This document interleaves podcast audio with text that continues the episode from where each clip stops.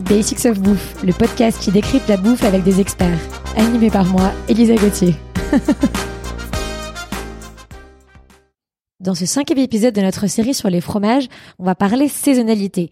Et je retrouve notre fromagère préférée, Laure Takahashi. Hello Laure Salut Alors, est-ce qu'il y a une saison pour les fromages? Alors oui, bien sûr, les fromages euh, n'échappent pas à la logique des saisons, comme tous les produits alimentaires.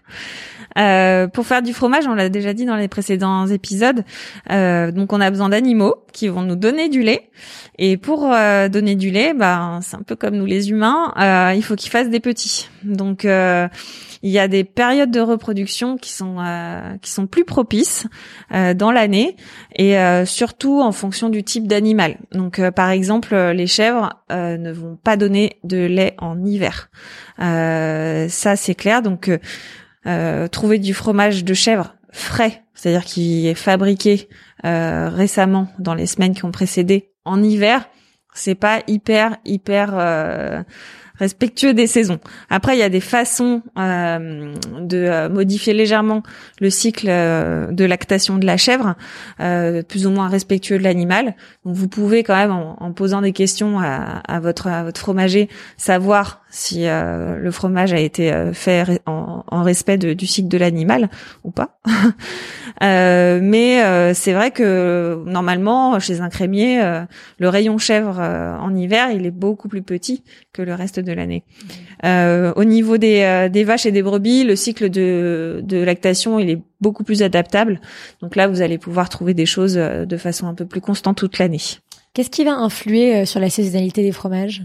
Alors moi, ce que je dis toujours à mes clients, c'est euh, le, plus important en fait pour comprendre les fromages de saison, c'est euh, de comprendre à quelle saison le fromage a été fabriqué et pas forcément à quelle saison on est en ce moment et à, quel moment on va le manger.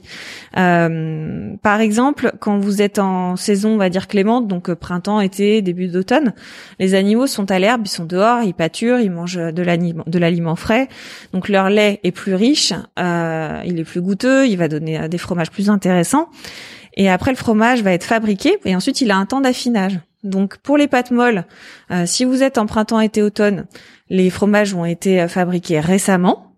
Euh, donc, ils vont être bien goûteux, ils vont avoir une belle richesse. Si vous êtes en hiver, euh, il vaut mieux euh, choisir des fromages qui ont été fabriqués, par exemple, six mois auparavant, quand on était en été, euh, ou 18 mois, quand on était en été, mais il y a 18 mois.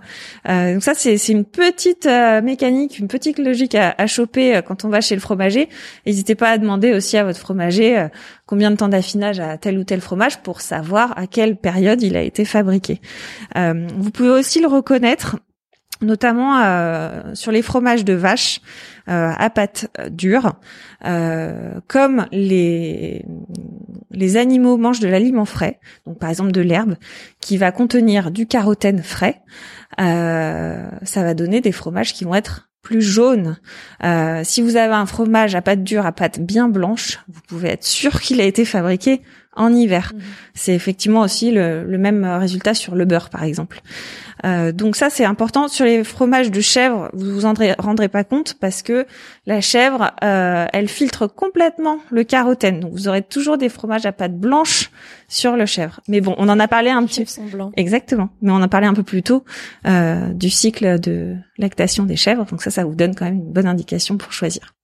Mais quand même, je voulais juste souligner pour terminer que euh, quand même nos producteurs de fromage et notamment euh, les fromages de brebis et euh, de vaches qu'on peut trouver donc toute l'année produisent toute l'année donc il faut quand même les soutenir en, en, achetant leur fromage même un peu hors saison parce que sinon ils se retrouvent avec ces fromages là sur les bras et c'est pas chouette pour eux. Merci beaucoup Laure, on se retrouve la semaine prochaine pour parler de fromage et paysage. Merci à tous d'avoir écouté cet épisode, j'espère qu'il vous a plu. Retrouvez-moi autour d'un café à mon restaurant kiosque, K-I-O-S-K, rdvo kiosque sur Instagram, à lundi prochain pour un nouvel épisode de Basics of Bouffe.